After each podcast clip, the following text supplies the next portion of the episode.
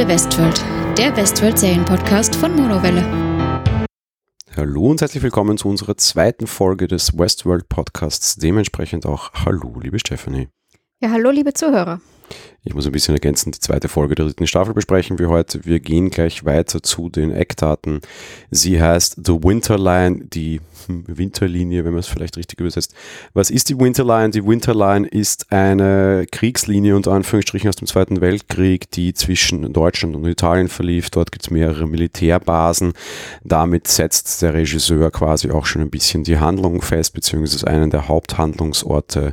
Stichwort Regisseur, das war Richard J. Lewis, den kennen wir vor allem aus CSI. Die Länge der Episode beträgt 59 Minuten, ist damit etwas kürzer als die Eröffnungsepisode. Generell ist sehr, sehr viel anders. Ähm, rein auch die Auswahl der Charaktere. Der Vorspann war nicht wirklich viel äh, an, an Info, weil einige Charaktere, die wir dort gelesen haben, haben wir nicht gesehen. Ein kleiner Ausflug noch, Ausflug noch, weil wir das beim letzten Mal vergessen haben, was mir auch allerdings ein wichtiges Thema ist, bevor wir in die Handlung einsteigen. Ich finde den, den Opener quasi, oder das, das, den, den Vorspann halt quasi, irgendwie die, diese klassische Titelmusik und die ganzen Namen, die durchrollen, sehr, sehr, sehr gelungen diesmal. Ja, also ich bin da ein ähm, bisschen zurückhaltender. Ich fand es von den anderen zwei Staffeln besser, muss ich sagen. Also es gibt gute Szenen da drin, die mir auch gefallen, so diese Spiegelbilder, aber grundsätzlich muss ich sagen, dieses ähm, actionlastiger gestaltete von den anderen zwei fand ich schöner. Das Lustige ist, dass er meiner Meinung nach diesmal vor allem in eine andere Richtung geht, weil wir sehen quasi reale Wesen, die dann immer mehr und mehr Richtung Roboter dekonstruiert werden. Und vielleicht so auch schon das erste kleine Setting, das man mitgeben mag und sich halt mal wieder sehr stark die Frage stehen, stellen muss, was ist überhaupt noch Mensch und was ist Maschine? Ja, diese Frage hat sich für mich auch aufgeworfen. Allerdings habe ich das aus anderer Sichtweise betrachtet, muss ich gestehen. Für mich sah es halt immer, also ich bin der Meinung, im Intro sieht es immer so aus, als würden da zwei aufeinander zugehen und dann sieht man plötzlich, es ist ein Spiegelbild sozusagen, ja. So nach dem Motto, die Grenzen verschwimmen, so in etwa habe ich das dann halt auch aufgefasst, ja. Ja, das ist was anderes, von wegen aufeinander zugehen, beziehungsweise weiß man nie genau, gehen die aus was hinaus oder fallen die in was hinein. Und das passt für mich auch ganz gut zu der Staffel. Gerade jetzt in der zweiten Episode macht sich das noch viel stärker fest wir haben halt hier, ich habe das letzte Mal schon sehr häufig irgendwie den Filmtitel Inception fallen lassen. Gerade diese Folge ist noch mehr in diese Richtung. Und ich glaube, wir werden uns auch immer mehr und mehr in diese Folge daran gewöhnen müssen. Was ist jetzt eine Simulation? Wenn ich diese verlasse, bin ich in einer neuen Simulation oder nicht? Es ist alles relativ komplex, gerade in der Folge war es ziemlich krass.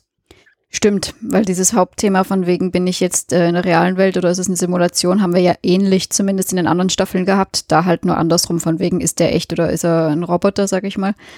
Und jetzt haben wir es halt mit der Welt, das stimmt ja total. Was wir halt in der Folge gerade sehr stark gehabt haben und meiner Meinung nach so bisher nicht, dieses aus der Simulation in die Simulation in die Simulation fallen. Also dass quasi Simulationen ebenenmäßig nochmal hintereinander gestaffelt ist und man selbst da dann einfach immer wieder hinterfragen muss, ist das jetzt tatsächlich echt und das, was passiert oder nicht? Ja, total. Ich meine, sonst wussten wir immer, dass wir uns in einem Park befinden oder nicht. Und jetzt, äh, also das verschwimmt schon total ineinander, dass man nicht weiß, wie viele Ebenen gibt es. Es wird immer komplexer, das ist richtig. Auch noch ein kleiner Punkt, den ich vorher besprechen mag, vielleicht auch zur Richtigstellung vom letzten Mal. Ich habe letztes Mal so ein bisschen über die Menge der Parks fabuliert. Wir wissen mittlerweile sehr genau, Westworld hat, also generell die, die Delos-Einrichtung deren Koordinaten wir angegeben haben, gesehen haben, die sie auch weiter durchgezogen haben, hat sechs verschiedene Parks. Wir haben drei in den ersten zwei Staffeln gesehen. Wir sahen am Ende der ersten Episode den vierten Park, Warworld, da erzählst dann du gleich mehr dazu. Und wir sahen jetzt auch schon einen lustigen Glimpse auf einen fünften Park, da kommen wir dann auch in der Handlung dazu. Da ist mir ein, sind mir zwei sehr interessante Cameos aufgefallen. Was der sechste Park ist, wissen wir nach wie vor nicht. Habe ich irgendwas vergessen? Nein, ich habe erst überlegt, ob es ursprünglich mal mehr Parks waren, aber da bin ich total unsicher und ich muss gestehen, das habe ich nicht nachgeschaut. Aber ja, äh, ich freue mich auch schon auf den fünften. ja, wenn wir den jemals sehen werden, ist natürlich die große Frage, was mich eigentlich viel mehr umtreibt. Fairness halber muss ich sagen, was ist der sechste? Ja, stimmt. Also das ist natürlich auch noch spannend auf jeden Fall, aber ja, schauen wir mal kann ja zum Beispiel immer noch sein, dass der sechste Park zum Beispiel diese Sagen, wo man ein Friedhof mehr oder minder ist, wo irgendwie die Roboterseelen zum, zum Sterben hingehen. Das ist ja was, was in der zweiten Episode, also in der zweiten Staffel sehr stark aufgemacht haben auch. Also dieses Ganze, was so ein bisschen nach der Forge ist und was irgendwie, wo quasi irgendwie so Roboter träumen, wenn du so magst. Und Maeve will ja da eigentlich auch hin, ja. Weil ihre Tochter dort, sie ihre Tochter dort vermutet quasi und schafft es ja nicht am Ende des, des, des Season 2 Finales dorthin zu gelangen. Was mit ihr passiert ist, da kommen wir jetzt die Episode drauf zu. Ja, vielleicht ist das quasi irgendwie so ein bisschen der Graveyard, ja. Das wäre natürlich auch total spannend. Ich glaube, der sechste Park, gerade auch, da sie ihn jetzt irgendwie relativ mehr und mehr versuchen, glaube ich, absichtlich rauszuhalten. Sie werden jetzt immer lockerer, was die Parkanzahl betrifft. Ähm, könnte noch eine durchaus interessante Wendung bringen, auch wenn ich nicht glaube, dass wir die jetzt allzu bald sehen werden. Denke ich nicht. Wir wollen ja eine vierte Staffel haben. Die ist zumindest so noch nicht ganz bestätigt, aber schauen wir mal. Es genau. dürfte handlungsmäßig noch weitergehen. Ja, auf jeden Fall. Da freuen wir uns ja. So, genug Vorgeplänkel. Wir springen unmittelbar in die Handlung hinein. Liebe Stefanie, führ uns durch. Ich quatsch wieder dazwischen per Absprache. Sehr gut, ja.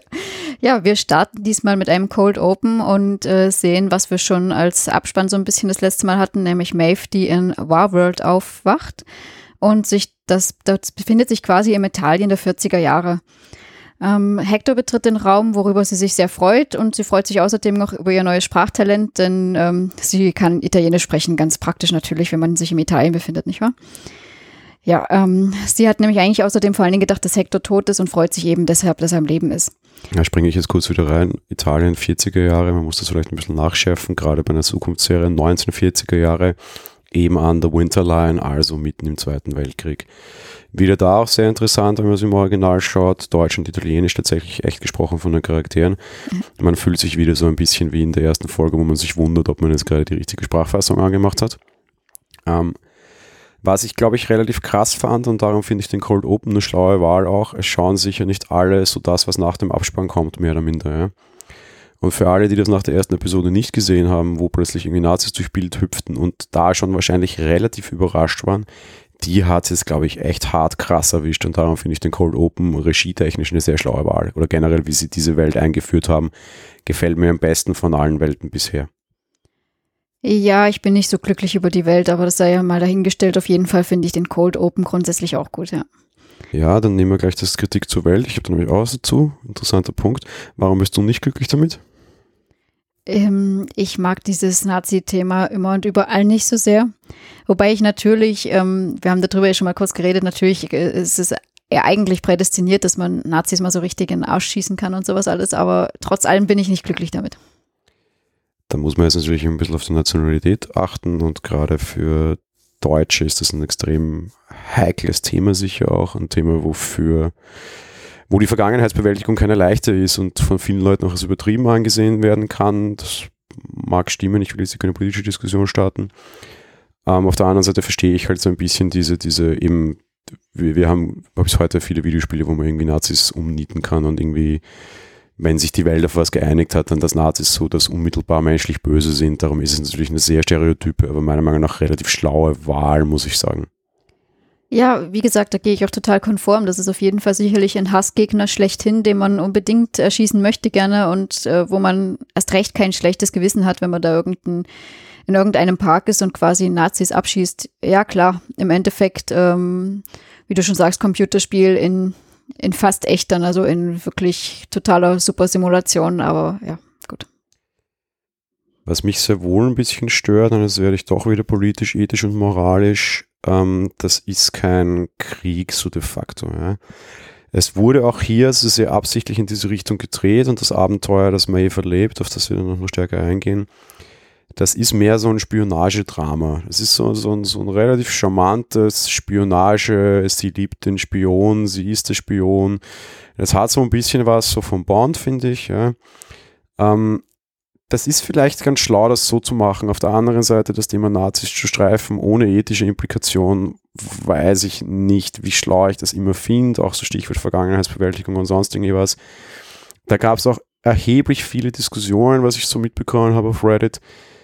Man darf das schon, ja, und vor allem Kunst darf das. Und Westworld ist in vieler Hinsicht Kunst und Westworld beschäftigt sich in vieler Hinsicht mit verdammt schweren Themen. Man muss sich nicht tausend dieser Themen immer irgendwie ans Bein binden. Auf der anderen Seite ich finde es einfach bemerkenswert und interessant. Also so dieses Nazi-Zweite Weltkrieg, irgendwie Genozid-Setting hat es überhaupt nicht. Das könnte auch jetzt ein anderer Krieg sein mit so Spionagegeschichten. Ja, es könnte auch irgendwie eine lebende Bond-Episode sein, dann müssten die halt irgendwie Spectre heißen und schwarze Schleifen tragen, was mir schon bewusst ist, dass bei Bond absichtlich auch so ein bisschen diese Nazi-Rhetorik und Nazi-Filmik drin ist, weil die Leute das im Kopf haben. Aber Fakt ist, das hätte jetzt gar nicht so unbedingt Zweiter Weltkrieg und Nazis sein müssen vom Setting her, das hätte auch irgendwas anderes sein können, finde ich. Ja, klar, total. Das, das auf jeden Fall, das stimmt, ja was für mich den Umgang mit dem Thema, um das abzuschließen, auch ein bisschen versöhnlicher macht, aber darum wieder ein bisschen zu überzogen wirkt. Man hätte auch einfach Schleifen und Symbolik weglassen können.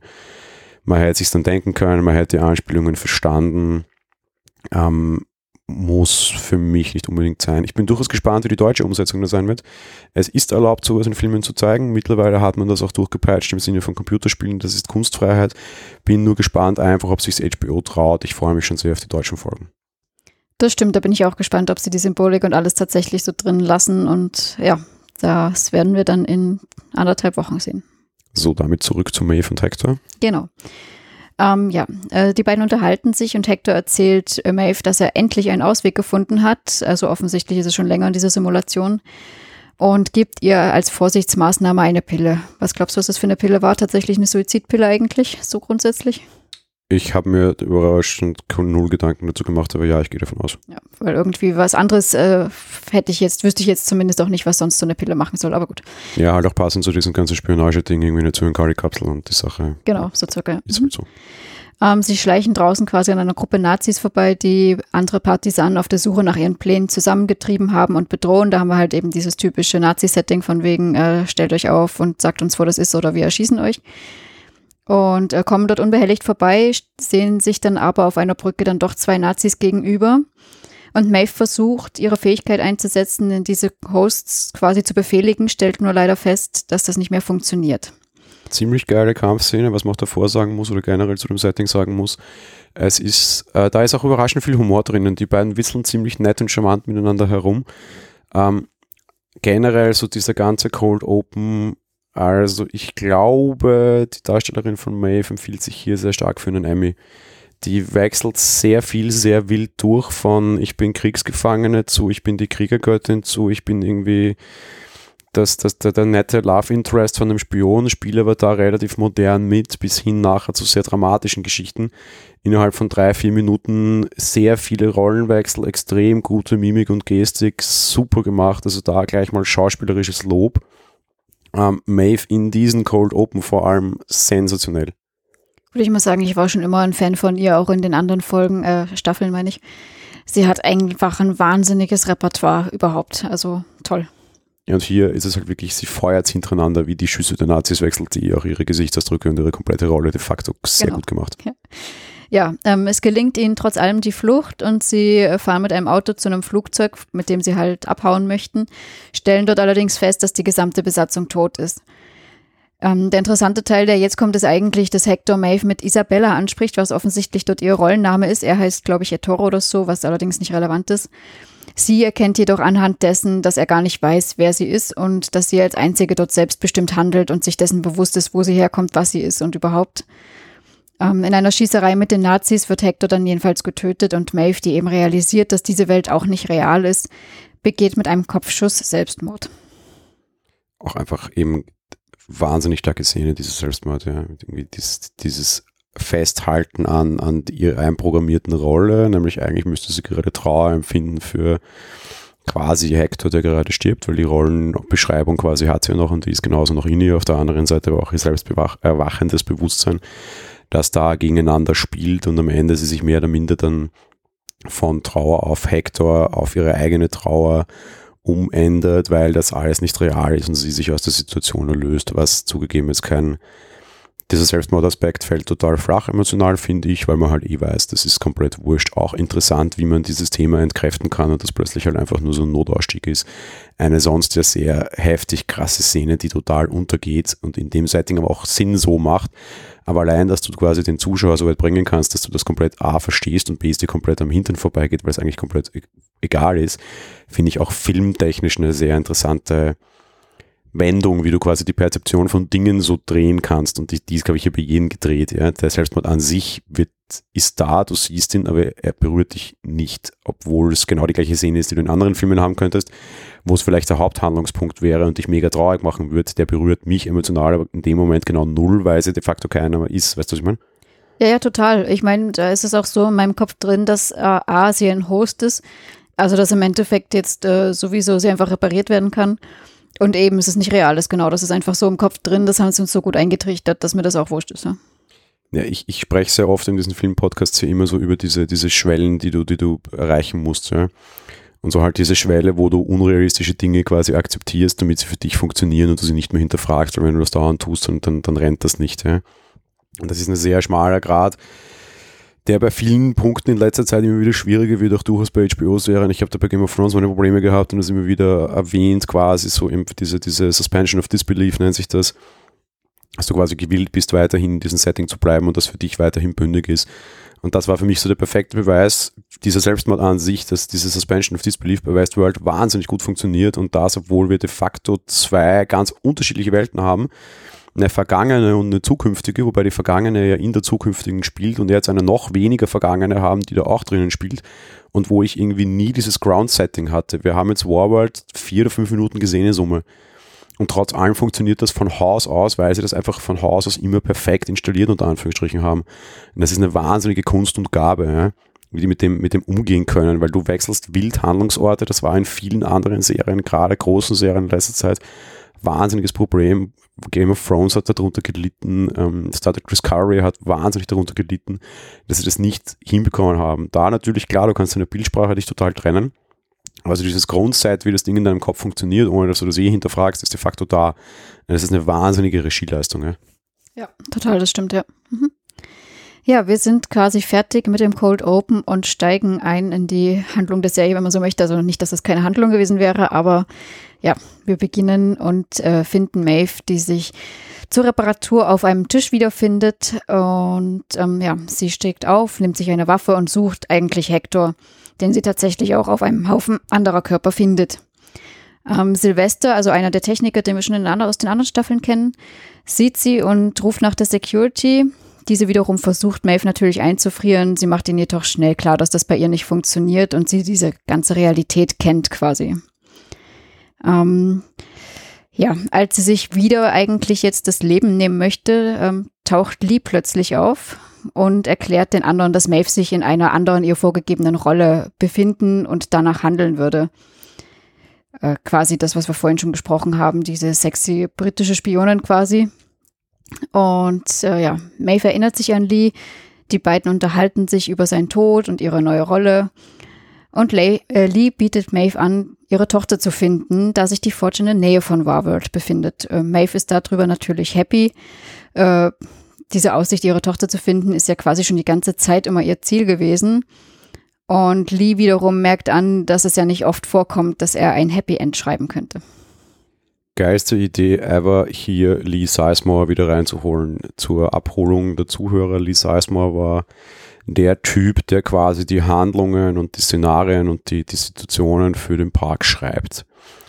Und wie geil ist es eigentlich, dass du plötzlich handelnde Charaktere und den Autor da hast? Das ist so irgendwie ein interessanter Durchbruch der 2,5. Mauer, weil quasi der Schauspieler in seiner Rolle mit dem Autor der Rolle unmittelbar dir vor dem Bildschirm in Interaktion tritt und wahnsinnig geile Dialoge daraus entstehen. Dialoge, die, es halt so ein bisschen was von diesen, das, das kennen wir von Blu-rays vor allem, von diesen Regiekommentaren. Ja? Wenn du den Film siehst und nebenbei erklärt der Regisseur, was er damit eigentlich gemeint hat und du merkst, ah, das kam jetzt bei mir gar nicht so an oder ah, interessanter Input und plötzlich siehst du das on-screen als tatsächliche Handlung. Ich glaube, ich habe sowas tatsächlich noch nie gesehen und ich habe diese, diese ganze Szene, wir haben da noch mehr mit Lee, ähm, überhaupt nicht schauen können. De facto, also die Handlung ging an mir komplett vorbei, weil ich einfach diesen Kunstgriff die ganze Zeit so super derb genial fand. Ja. Ähm, Fairness halber, um das auch als, als Kritik zu bringen, die Handlungsstränge waren teilweise extrem verworren, da waren einige Logikfehler drinnen. Ähm, einige Sachen, die gerade in der Einstellung so mit den Technikern und so nicht ganz gepasst haben. Da war ein Teil Absicht, weil ja auch das ja nicht ganz real ist. Auf der anderen Seite waren auch ein paar Hackler drinnen, die so überhaupt nicht funktionieren. da hat man wiederum sich viel mehr mit sich selbst beschäftigt und hat sich wahrscheinlich auch die Situation geil gefunden, so wie ich. Das ist auch okay, aber man darf vielleicht auch nicht nur vor lauter Bling Bling mal so die Grundsachen aus dem Augen lassen. Hier ist es ihnen meiner Meinung nach erstmalig so ein bisschen passiert. Nicht störend, aber es ist auffällig trotz allem fand ich das einen wahren Kunstgriff. Ja? Und auch das vielleicht wieder tatsächlich eine Empfehlung für einen Emmy, nämlich für die Regie und für das Writing, weil das ist einfach sensationell gut. Ja, dem kann ich mich nur anschließen, dass der dort aufgetaucht ist, war wirklich wahnsinnig genial. Und ja, gut. ja, das Lustige ist auch, dass, dass Maeve sich ja, das haben sie uns vorher in Warworld schon gesagt, so quasi nicht, nicht ganz an ihre alte Rolle oder an ihr Ding erinnern kann. Ja. Und sie jetzt immer wieder versuchen muss, so Bewusstsein und, und Simulation voneinander zu trennen. Das heißt, dass wir teilweise mehr wissen auch als Maeve. Und das ist da auch relativ nett drinnen, aber es macht es natürlich auch wahnsinnig komplex.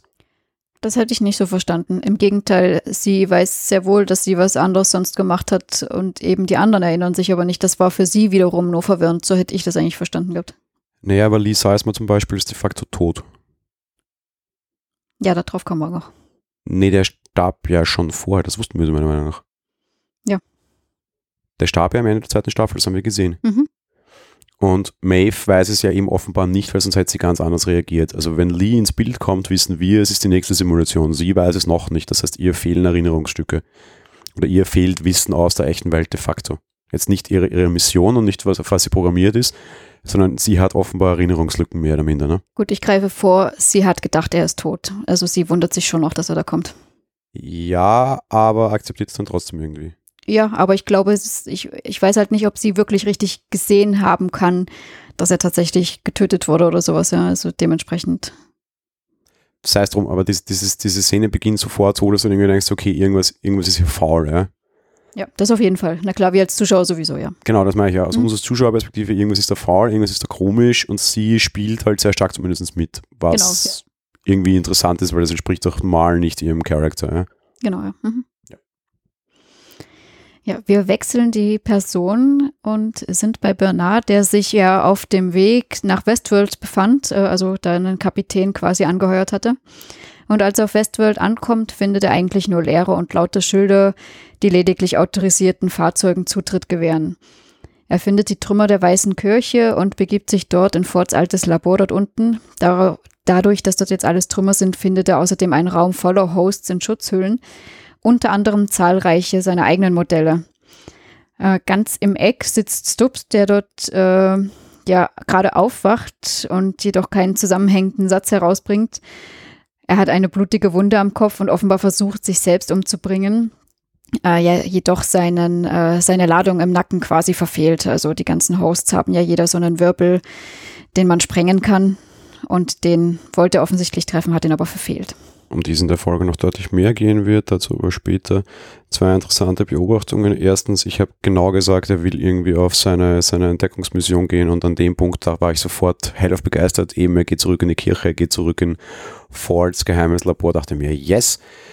Ich habe mich aber geirrt, dazu kommst du dann auch später noch. Zweitens, Stubbs, ja gespielt vom, vom zweiten Hemsworth, vom Bekannten, super gespielt, auch hier. Ähm, wir haben erfahren mehr oder minder, dass er so ein bisschen der Begrüßungs- Typ sie im Park dann war am Ende. Ne?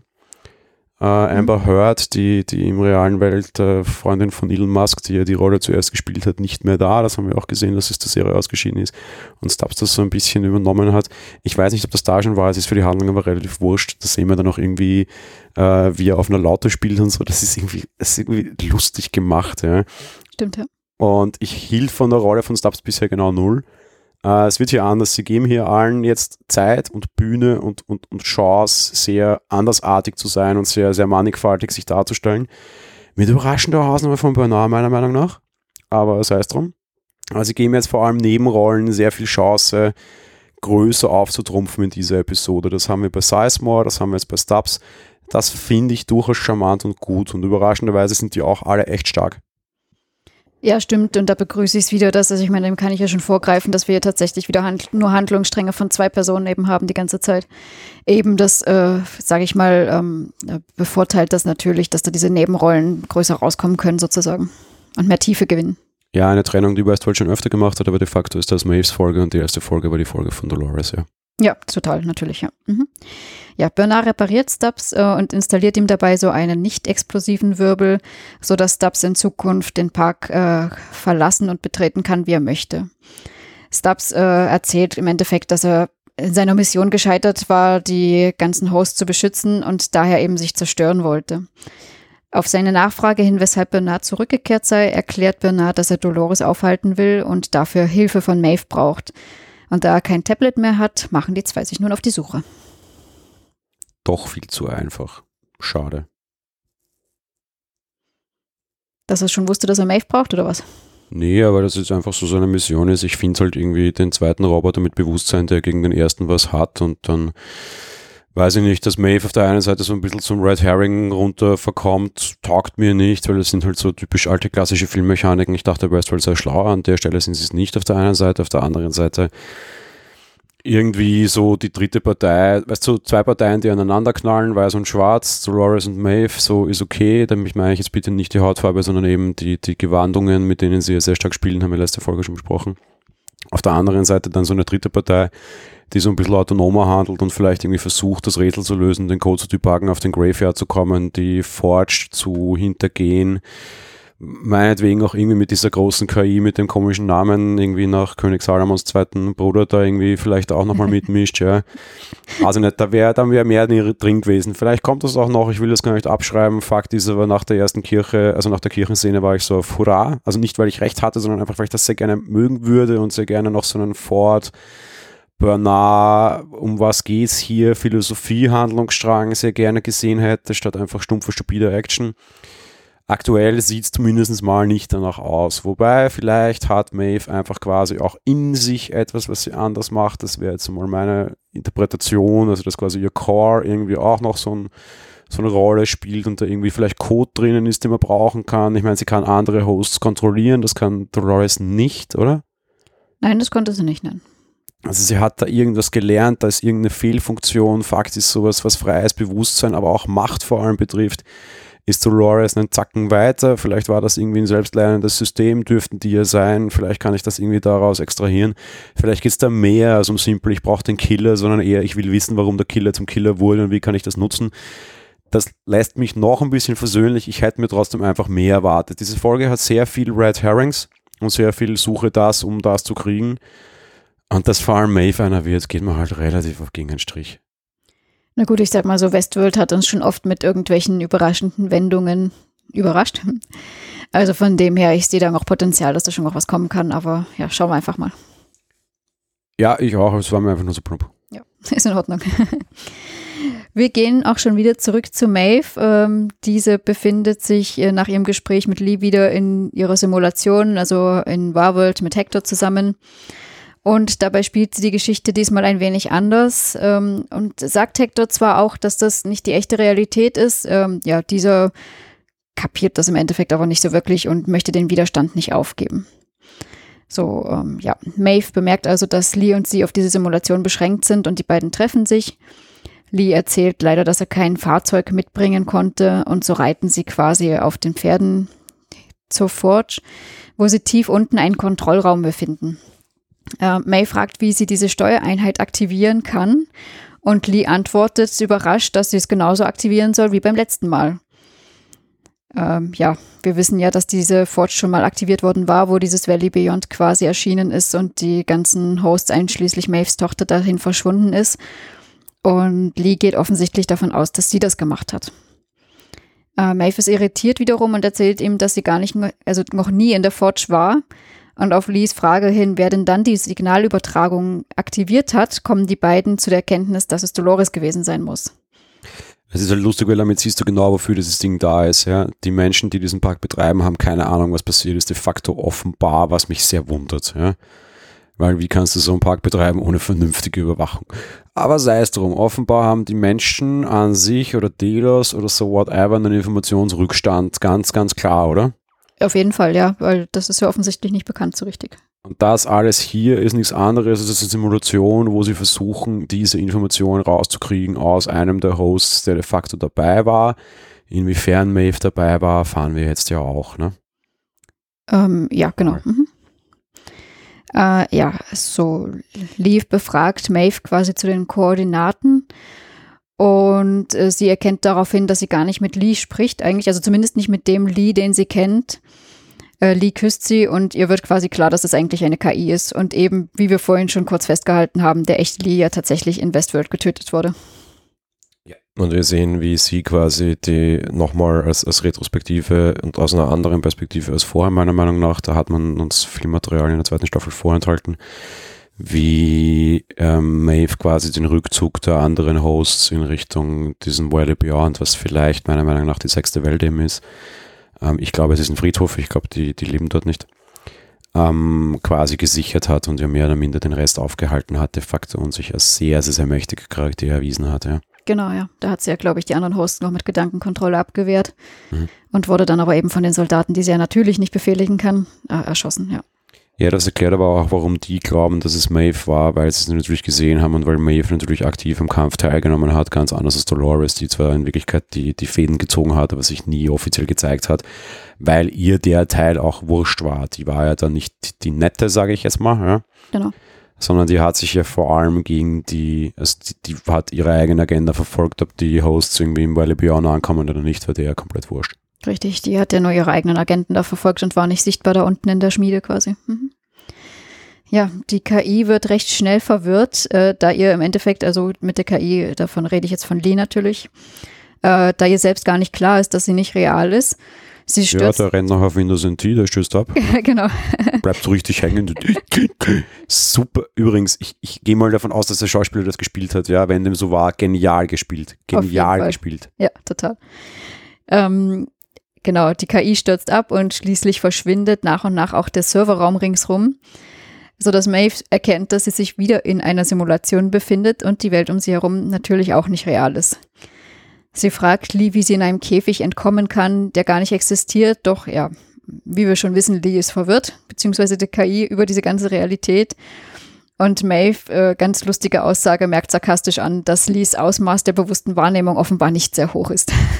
Weißt du, was ich lustig finde an der Stelle? Und ich habe während der Serie leider jetzt kurz darüber Gedanken machen können. Vielleicht kannst du mir helfen oder mit, mit Gedanken ergänzen. Ja? Warum gibt es eine KI und eine Simulationsvariante von Lee Sizemore? Weil es von jedem eine KI gibt.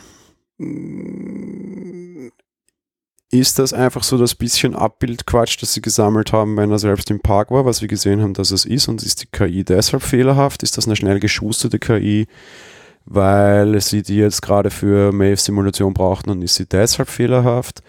Oder aber gibt es die KI immer schon? War Lee Sizemore überhaupt ein Mensch? Kriegen wir den vielleicht doch wieder zurück? Also ich denke schon, dass das grundsätzlich ein Mensch war und äh, ich glaube nicht, dass sie deswegen da ist, weil sie es für die Simulation mit Maeve jetzt brauchen. Ich denke, sie haben grundsätzlich mal von jedem quasi zumindest mal äh, physisch ein Abbild erstellt und das sollte dann quasi lernen aus den Daten, die sie bekommen und die waren halt noch nicht sehr viel oder wie auch immer. Naja, physisch Abbild weiß, wissen wir ja gar nicht, weil de facto ist es eine Simulation. Es muss keinen Host-Lee geben. Es kann auch nur ein Programm-Lee sein wenn sich das alles quasi in ihrem Kopf stattfindet. Ja. Oder eben es gibt doch einen Host, äh, Lee Sizemore. Noch wissen wir es nicht. Ja. eigentlich wissen wir auch nicht, ob das jemals ein Mensch war. Das ja, das ist ja auch nur das, was ich denke im Endeffekt. Und ich glaube auch schon, dass es ein Host ist, weil ich zumindest annehmen würde, dass er sonst auch nicht nur abgestürzt wäre, sondern wie der Serverraum auch halt verschwunden wäre. Ich weiß es nicht, ja also ich glaube es auch, dass es A ein Host ist und B, dass es ja wohl ein normaler Mensch war. Fakt ist aber, du bist jetzt halt mittlerweile wirklich in, in der Lage oder in der Phase, wo du halt einfach wirklich jeden Mist hinterfragen musst. Ja? Und auch Lee kannst du diese Fragen jetzt aufmachen. Ich glaube nicht, dass sie es tun, das wäre auch zu viel. Aber interessant finde ich es allemal. Das auf jeden Fall, genau, ja. Mhm. Ähm, ja, sie fragt sich im Endeffekt, weshalb sie wie schon wieder in eine Simulation, Simulation versetzt wurde und bemerkt, äh, dass die Leute dahinter nach dem Ort des Valley Beyond suchen. Ähm, heißt wiederum offensichtlich, dass auch die das nicht wissen. Wo der ist? Genau. Ja, das ist eine interessante Geschichte und ich habe viel darüber nachgedacht, warum sie es nicht wissen äh, bin ein bisschen darauf gekommen mit, dass es halt tatsächlich, wo die KIs hingehen, sterben, also irgendwie der Papierkorb und wo der überall quasi noch eingelagert ist, wissen sie nicht. Ähm, Was mich viel mehr allerdings umtrieb, darum waren die Gedanken relativ kurz vergleichsweise. Warum wollen sie das? Weil da wichtige Hosts abgehauen sind und sie tatsächlich keinen Zugriff darauf haben, weil da jetzt irgendwie alle kaputten sind und sie die kaputten einfangen wollen. Was auch immer, das kann interessante Geschichten noch auf sich werfen. Offenbar sucht Delos nach dem. Oder aber Delos sucht gar nicht nach dem, also schon, aber Delos sucht erst unter Dolores Hand, also Führung nach dem, weil die halt einfach die Hosts will. Ähm, keine Ahnung, fällt auch noch in die Kategorie, ist mir relativ wurscht, aber spannend finde ich es trotzdem. Du meinst, weil quasi Dolores gerade in Form von Charlotte Hale da den Vorstand von Delos da regiert, oder wie? Sehr richtig. Ja, ist natürlich eine Idee. Ähm, wiederum, dass sie nicht wissen, wo das Valley Beyond ist, das glaube ich schon. Das hängt für mich allerdings damit zusammen, dass, wobei, nein, dann wäre es wiederum Quatsch. Also ich, ich, glaube nicht, dass äh, Delos unter Dolores danach sucht, weil dann wüssten sie es. Denn Dolores hat ja die Signalübertragung ausgelöst und ich nehme einfach nur an, dass halt derjenige, der es ausgelöst hat, halt weiß, wohin es geht. Mm, warum war er in dem Moment ja wurscht? Weil derjenige vielleicht die Koordinaten eingestellt hat oder was auch immer. Das dürfte ja kein Ort sein. Ja, ja, dann auch gesagt. die physischen, Psych äh, keine Ahnung, virtuellen Koordinaten, was auch immer halt. Derjenige, der es ausgelöst hat, weiß halt, wo es hingeht, so. Naja, ich glaube, der weiß quasi, wo, wenn man es jetzt irgendwie EDV-technisch eher sieht, der weiß, wo der Speicher liegt, aber die Speicheradresse nicht, was der halt relativ wenig nutzt, um wieder dorthin zu kommen. Vielleicht liegt es einfach daran, ja. Und der Forge dürfte ja so in der Form wahrscheinlich nur einmal geklappt haben. Stimmt, ja. Also, keine Ahnung, auch interessante Implikationen, die das Ganze irgendwie nebenbei aufwirft und irgendwie mal auf jeden Fall offen lässt, ja. Genau. Ja, May findet ein Tablet und äh, während sie Lee mitteilt, dass diese Simulation zwar nett, aber fehlerhaft sei, da sie von Menschen entworfen sei, ähm, erkennt sie, dass der gleiche Code, ähm, der auch für die Erstellung dieser Simulation verwendet wurde, eben auch für die Simulation selbst benutzt wurde. Und äh, so ist sie in der Lage, einen Weg aus dieser falschen Realität rauszufinden. Sie ruft zwei Verhaltenstechniker und da äh, kommt es zu einer lustigen Situation. Also sie ruft diese Verhaltenstechniker bei und fragt sie nach der Wurzel aus minus eins und während die beiden anfangen darüber zu diskutieren, wirft sie währenddessen eine Statue in der Luft, die mitten in der Bewegung quasi einfriert. Lee, ja, immer noch wieder, wie auch immer, verwirrt, ähm, dem erklärt sie, dass die Simulation halt aufgrund des begrenzten Speichers, äh, der begrenzten Rechenleistung nicht in der Lage ist, halt beide Sachen gleichzeitig zu meistern. Die wahrheitsgetreue Darstellung eben dieser Statue, die jetzt durch die, Flug, durch die Luft fliegt und die Lösung eines komplexen Problems, eben dieser Wurzel aus minus eins. Sehr geil. Ja, total. Also einfach witzig, wie du, wie du, wie du quasi irgendwie so ein bisschen, weißt du, das kannst du jetzt Leuten nehmen und sagen, ey, also sorry, ich komme von Apple Talk unter anderem, ja, da gibt es seit letzter Woche ein MacBook Air und das wird standardmäßig mit 8 GB Arbeitsspeicher angeboten und viele Leute sagen, ja, hey, das reicht und auf der anderen Seite sagen Leute, nee, das reicht nicht, weil irgendwann würde ich das in den Hintern beißen, selbst wenn der SSD schnell ist, lange Rede, kurzer Sinn. Ich glaube, ich werde dieses Ding jetzt rausschneiden oder würde es gerne rausschneiden und muss Leuten sagen, übrigens, das passiert mit 8 GB. das ist so komplexe EDV-Probleme, die die echte Welt hat, relativ simpel erklärt. Ja? Genau. Also wenn ihr dann auf eurem MacBook irgendwie äh, Wurzel aus 1 rechnen wollt und noch eine Vase werfen, dann wird schief gehen. Okay, vielleicht ist das Beispiel eher schlecht, aber als Sinnbild ist es irgendwie witzig. Ja? Auf jeden Fall, total, ja. ja, ähm, also sie ist aus dieser Simulation ausgebrochen und findet sich wieder in ihrer, sag ich mal, normalen Simulation, nämlich in der Nazi-Partisanenwelt da des Zweiten Weltkriegs und ändert hier allerdings ihr Vorgehen. Statt äh, wie vorher immer wegzulaufen, also zu fliehen, geht sie auf die Nazis zu, die ja nach ihren Plänen da die ganze Zeit suchen und zieht sowohl bei Hector als auch bei allen anderen die Pläne aus den Taschen. Die KI wiederum ist nicht in der Lage, auf diese Änderungen einzugehen. Genau, wenn du mit dem System nicht spielen kannst, zerstörst. Genau, alle fangen plötzlich an zu schießen und die virtuelle, Re virtuelle Realität, Realität, ach, schweres Wort, wird eingefroren bis auf Maeve und Lee, der dort steht. Ähm, ja, Maeve hackt ein Tablet, um die reale Welt dahinter zu sehen und programmiert sich dort wiederum einen Roboter, der ihre Gehirn-CPU an sich nimmt. Das war total verwirrend, fand ich mehr oder minder, aber eigentlich genial. Ähm, sie selbst wiederum bricht in dieser Simulation zusammen, in der sie ja noch ist. Aber der Roboter schafft es nach draußen und erst in einem Garten fällt er quasi um, weil er natürlich Schüsse abbekommen hat und lässt dabei diese CPU-Kugel fallen.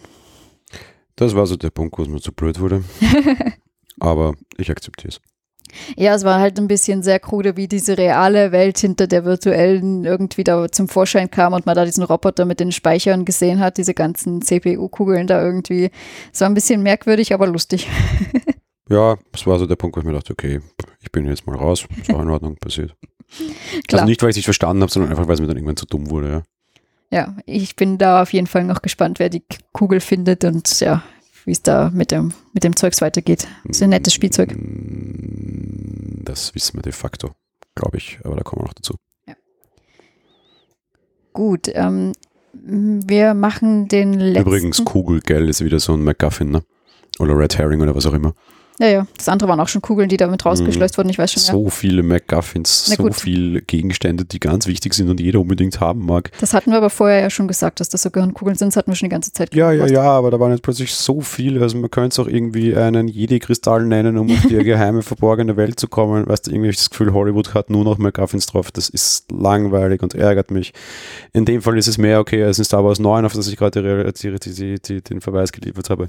Weißt wurscht. Das war das der Punkt, wo ich mir dachte, ach Gott, ja, ihr, ihr könntet das besser. Ihr kriegt so eine, so eine coole 2,5. Wandgeschichte zusammen mit Lee.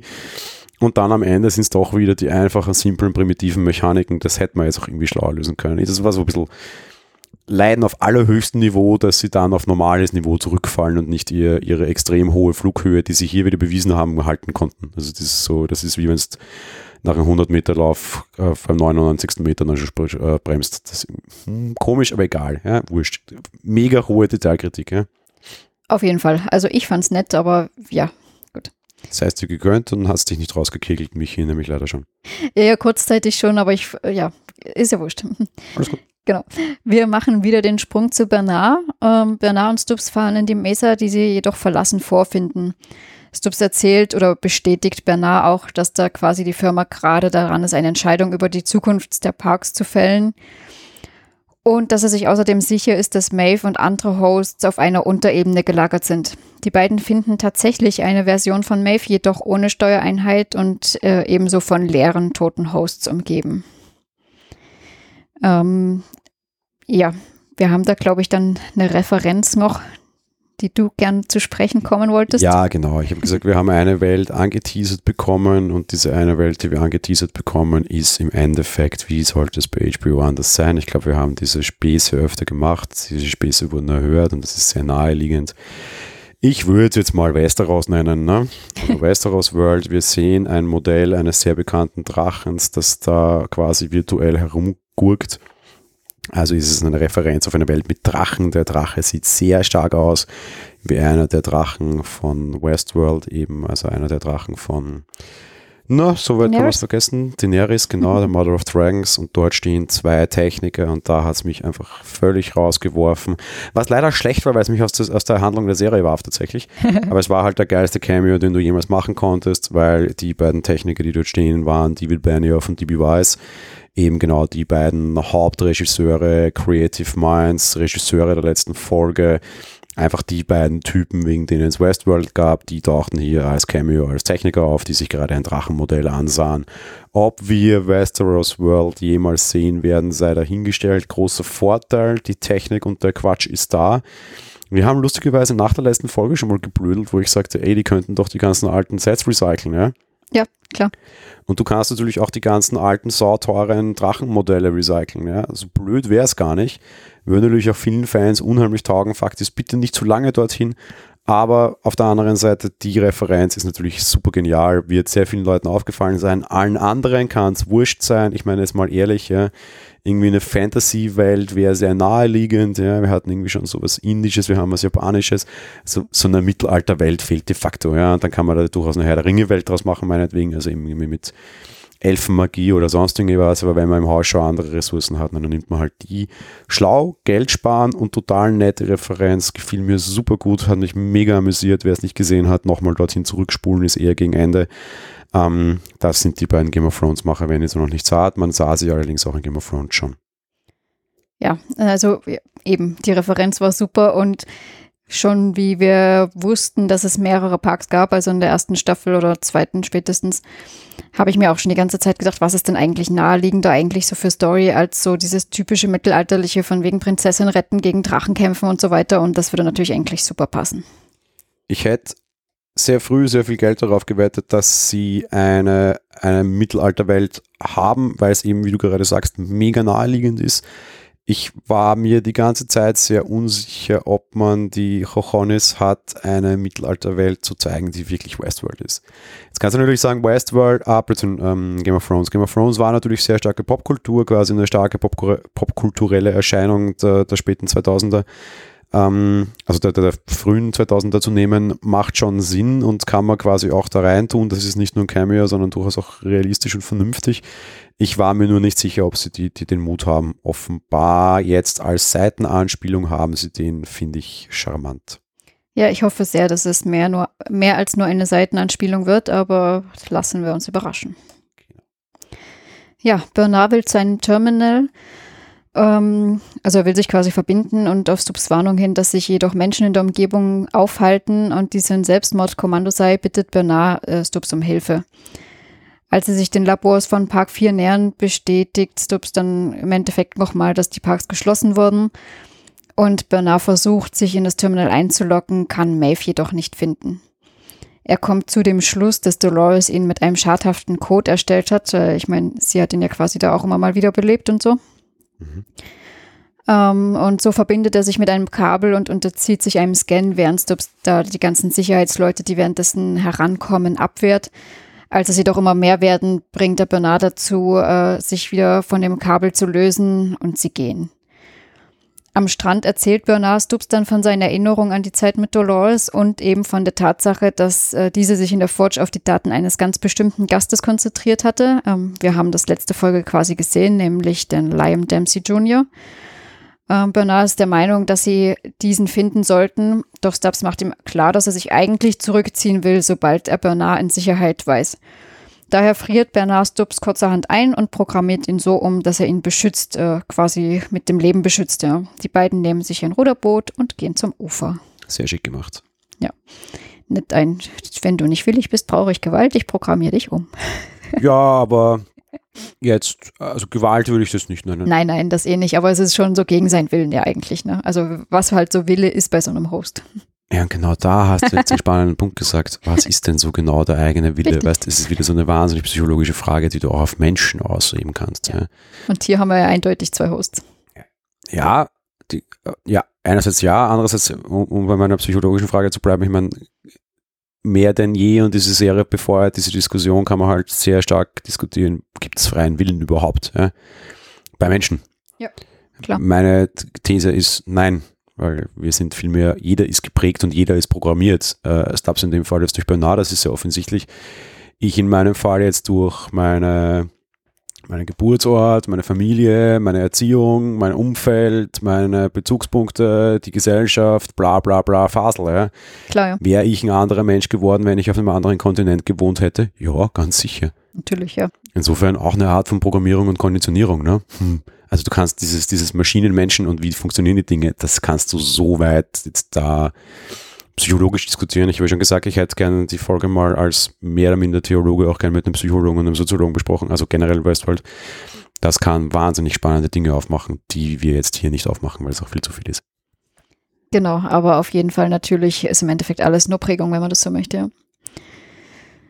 Ja. Ähm, wir haben eine kurze letzte Szene, nämlich Maeve, die in einem schönen weißen Kleid in einem modernen Haus aufwacht und dort von einem Mann begrüßt wird, der sich als äh, Serac vorstellt und sie in der realen Welt willkommen heißt. Er braucht ihre Hilfe. Ja, und dadurch, dass wir hier mit Spoilern reden, machen wir es ganz einfach. Ähm, sie soll Dolores töten. Hat er das schon gesagt? Ja. Aha. Naja, er sagt ganz klar, es ist ein Programm auseinandergelaufen und sie sagt so, ja, ist ja mir wurscht. Und dann sagt er, ja, er hat noch so ein Zusatzfeature für sie. Übrigens ist es eine Erzfeindin Dolores und dann war schon so ein bisschen nach dem Schema. Na gut, geil. So, Fragen über Fragen. Erste Frage. Ist das jetzt die echte Welt?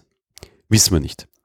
Zweitens, wenn ja, dann hat wohl Serac ihren Tesseract, äh, ihr komisches Kugelding sie gefunden.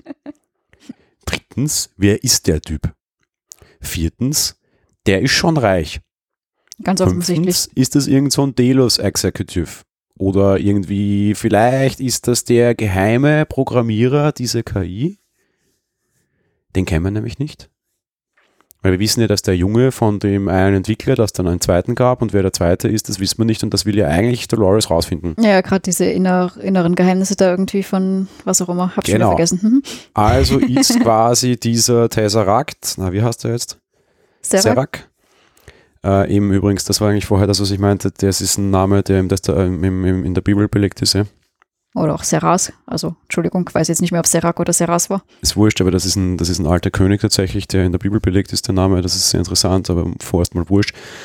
Ähm, ist er quasi der menschgewordene Red Herring und den, den Dolores eigentlich sucht und Maeve ist jetzt seine Verteidigung quasi, beziehungsweise er schaltet halt auf Angriff. Ja, ich glaube das so. Ich glaube, er ist der Programmierer dieser großen, mächtigen Super-KI-Kugel da. Und ja, ich glaube, es ist die echte Welt. Und wenn ja, wäre mir das alles zu plump. Aber wir werden sicher sehen, wie sie das in der dritten Serie wieder verwässern, weil wenn sie eines können, dann mit einer relativ klaren Aufgabe in die ganze Sache rangehen und sie wieder super gut verwässern. Ähm, ich glaube, das ist äh, der Westworld-Zaubertrick unter Anführungsstrichen. Ich rede im Zaubertrick in dem Podcast, den sie uns in der dritten Staffel jetzt jedes Mal bringen. Wir starten mit einem klaren Setting, mit einer klaren Sache, die man, wenn man es einfach stringent runterzählen würde, in drei Minuten erledigt hätte. Wir liefern ein bisschen schön Candy rundherum. Das ist normal, das machen alle Serien. Und am Ende war alles doch ganz anders, als wir es dachten. das ist so, jeder hat eine genaue Idee, wie die nächste Folge laufen wird. Und genau das geben wir dir nicht. Edge Badge. Darum liebe ich diese Serie übrigens, ja. Solange es mir nicht von einer Person wieder wie in der einen Staffel da die zeitlichen Abschnitte völlig durcheinander würfeln, ist mir alles wurscht. Und ja, die sind in der echten Welt, denn Maeve hat ein weißes Kleid an. So. ähm, könnte natürlich tatsächlich ein relativ schlauer Hinweis darauf sein, allerdings nur für die, die den Trailer geschaut haben, wo es eben so auftritt, wobei es war gleich nicht dieses Kleid, aber sei es drum. Wurscht, ist es weiß. Ja, mit Farben spielt Westworld zugegeben eben immer sehr stark und Farben haben auch Bedeutungen. Ja. Ne, ich meine nur, sonst hat sie ja schon eher, jetzt hat sie vorher als Agentin irgendwie so ein, so ein rot, äh, so weinrotes Kostüm angehabt und sonst Ja, rot bei Westworld immer die Farbe für den Tod von Hosts übrigens, auch im Trailer, also auch in, in dem Opener quasi immer. Ja, das war aber schon ein anderes Rot. Ja, es ist ein anderes Rot, aber jetzt bleiben wir mal, das ist beides rot. Ja. Na gut. Und Rot symbolisiert in Westworld sehr häufig den Tod und vor allem dann jenen von Hosts. Auch da, ich glaube, dass das kein Zufall war, aber ja. Außerdem steht auch einfach gut die Farbe. Ja, ja, da sie so schöne, schön braune Hautfarbe hat quasi, steht das auf jeden Fall super, das Weinrot immer schön, ja. Ja, also wir arbeiten ja auch ziemlich stark absichtlich so mit so Kontrastfarben, die sich die Leute merken und wie du das irgendwie assoziieren kannst. Dolores war immer blau, de facto. Ja. Ja, sie war immer das nette Landmädchen. Ja. Jetzt wird es halt irgendwie, Maeve ist rot immer schon sehr stark irgendwie assoziiert gewesen. Nicht das nette Landmädchen, sondern die Hure. Ähm, das ist schon interessant. Jetzt wechseln wir auf, es wird noch stereotyper schwarz und weiß. Ähm, eben kein Rasse-Ding, weil genau gewechselt, was ich auch durchaus interessant finde. Das ist was, was mich so ein bisschen an das Apple-Marketing erinnert, dass ich nämlich den ersten Spot sah zu Maeve in dem Weiß, fragte ich mich, wenn ich in der Apple-Werbung bin, wo sie ja immer den, man verzeiht mir das bitte, das ist überhaupt kein Rassismus, ich weiß nicht, wie man es korrekt sagt, den ganz dunkelschwarzen Darsteller haben, also der wirklich ganz rabenschwarze Haut hat und sich dann immer diese extrem hell, stark, äh, also polierten weißen AirPods in die Ohren steckt. Ja. Was so der krasseste Kontrast zwischen Mensch und Technik ist, den du herstellen kannst, jetzt, weil die Farben genau gegenliegen. Ja. Super cool gemacht. Egal, sei es drum. Pff, ja, spannendes Set. Ja, total, auf jeden Fall. Ich würde sagen, wir sind damit mit der Handlung durch, wa? Ja, ich bin durch. Dann kommen wir zum Fazit und du startest bitte. Ähm, ja, also ähm, schwierig. Also ich fand es grundsätzlich, also, zu, also ich sag mal so, ich habe mich total gefreut, dass wir eine Maeve-Folge hatten, weil ich mag Maeve einfach und das hat sich auch wieder bestätigt, äh, sei es ihr Schauspiel, die Aussagen, die sie hat, äh, generell ihre Handlung, ja, das mal zum einen. Gut, mit der Nazi-Welt war ich nicht so glücklich, das habe ich schon gesagt, aber sei es mal darum es war halt viel Schleife. Wir haben viel, ich habe, glaube ich, dreimal in meiner Abhandlung über die Handlung runter referiert, dass wir in der Nazi-Welt waren. Und zwar immer in diesem Setting da. Seid froh, dass ich euch nicht wirklich jede Handlung da, weil die haben ihre Handlung da teilweise nur leicht abgeschwächt. Also ich hätte es euch auch zehnmal erzählen können. Wir haben also sehr viel dasselbe Setting. Das war so ein bisschen ermüdend dann zwischendurch und schon ein bisschen so fad. Ähm, ja, also grundsätzlich fand ich die Folge ganz interessant, äh, insofern, als dass Maeve da wirklich die Realitäten oder Simulationen durchbricht und ihre Kugel da rausholt. ansonsten war es so ein bisschen fad. Es schlagen zwei Seelen in meiner Brust und am Ende gewinnt leider wie immer das kleine Teufelchen, wenn ich das so formulieren möchte. Ähm, ich fand sie aus, aus künstlerischer und aus Einblicksperspektive sehr spannend. Ich habe heute schon etwas ungewollt, aber jetzt dient es mir als guter Vergleich ähm, ähm, Star Trek Discovery erwähnt. Ne? Und Discovery macht ja einen relativ lustigen eine relativ lustige Geschichte, sage ich jetzt mal, weil die gehen ja her und haben diese, diese, diese Zwischenepisoden, ja. Also zwischen den Staffeln sind so kleine, so kleine Episoden drinnen gewesen, drei oder vier, die Short Tracks nennen sie die, ja. Und das wäre jetzt für mich eher so eine Short-Track-Geschichte gewesen. Was will ich damit sagen? Ich finde es eine nette, super künstlerisch wichtige Folge.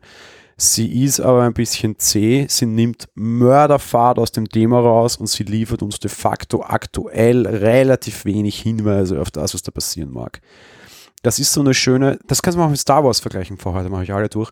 Das war so a Westworld Story. Ja? So, ist nicht Haupthandlung hier, aber eine nette Nebenhandlungsplot, den man schon zeigen kann und der sehr, sehr, sehr gut als das war, aber mir jetzt als jemand, der Westworld Episode 2 sehen wollte, also Episode 2, dritte Staffel, nicht so gut da hineinpasst und nicht so gut gefällt. Noch besser, ein HBO-Problem wirklich durch alle Serien. Da kann man zurückgehen bis, glaube ich, Sex and the City nie gesehen, aber irgendwie weiß ich was, ja. Sopranos oder so. Das, wir haben doch keine Zeit, Kinder, ja. Weißt, wir haben doch eh nur acht Folgen. Und schon sind wir bei Game of Thrones. Ja, auch eben genau das, ja. HBO. Ich, ich verstehe, ich habe gesagt, HBO-Problem seit ja. immer, ja wir haben keine Zeit, wir haben jetzt nicht so viel Budget. Das einfach nein, ja. Haben ich, die gesagt, dass sie kein Budget mehr haben? Nein, das ist einfach ein generelles HBO-Problem, weil die halt einfach nicht ein riesen Filmstudio sind, sondern ein Kabel-Netzwerkbetreiber, der jetzt einfach nicht auf riesengroßen Säcken Gold sitzt wie viele andere. Ja, und Westworld ist halt leider dann doch nicht so populär wie Game of Thrones. Ja. Westworld erfreut sich sehr große Beliebtheit. Die Quoten in den USA sind sehr hoch, aber einfach Kabelfernsehen ist halt nicht mehr so mega geil und diese Streaming-Service werden sie einfach zu blöd weltweit auszurollen. Naja, das und ich habe mal kurz die Zahlen von erster und zweiter Staffel gesehen. Also im Schnitt waren es, glaube ich, so zwei Millionen in vier Episode. Also, hm. Ja, es ist kein Game of Thrones, aber es ist eine extrem erfolgreiche Serie. Also ja, ja, natürlich mit einem viel zu hohen Niveau quasi, ja. Ja, das schon. Ich meine nur eben Game of Thrones war natürlich bei weitem beliebter, klar, ja. Äh, zurück zu meinem Fazit, tolle Folge, nur nicht jetzt. So kurz gesagt, ja. Darum meine, damit können wir auch gleich gleich übergehen in die Richtung, oder? Ja, natürlich. Darum meine Bewertung auch relativ schlecht. Ich gebe den ganzen zweieinhalb Sterne. Wäre es eine Westworld Story, würde ich ihm viereinhalb geben. Wenn es mir als Folge 2 verkauft wird in der dritten Staffel, bin ich mit dem, was ich jetzt hier geboten bekommen habe, im Kontext des großen Ganzen nicht zufrieden. Ich bleibe wieder wie bei der ersten Folge bei drei Sternen. Einfach weil ich Maves Schauspiel super fand und alles und da doch schon durch dieses Simulationsdurchbrechen äh, hat mir schon grundsätzlich gefallen. Aber ansonsten eben, es war mir wieder ein bisschen zu fad, es war wieder keine Action und bitte die bis, bisschen Schießen von Nazis war es kein Action, ja. Also von dem her, ja. Gut, damit sind wir, glaube ich, vor allem gespannt, was nächste Woche passieren wird, was unsere Zeit betrifft. Sind wir ganz knapp unter, wenn wir Intro und Outro rausschneiden, der Folgenlänge.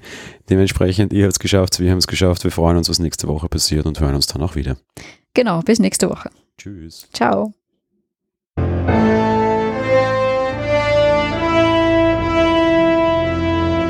Monowelle Westworld ist ein komplett kostenloser privater Podcast. Ihr wollt uns unterstützen? Gerne. Kommentiert und diskutiert die Folgen unter www.monowelle.at, bewertet den Podcast auf iTunes und empfehlt uns weiter.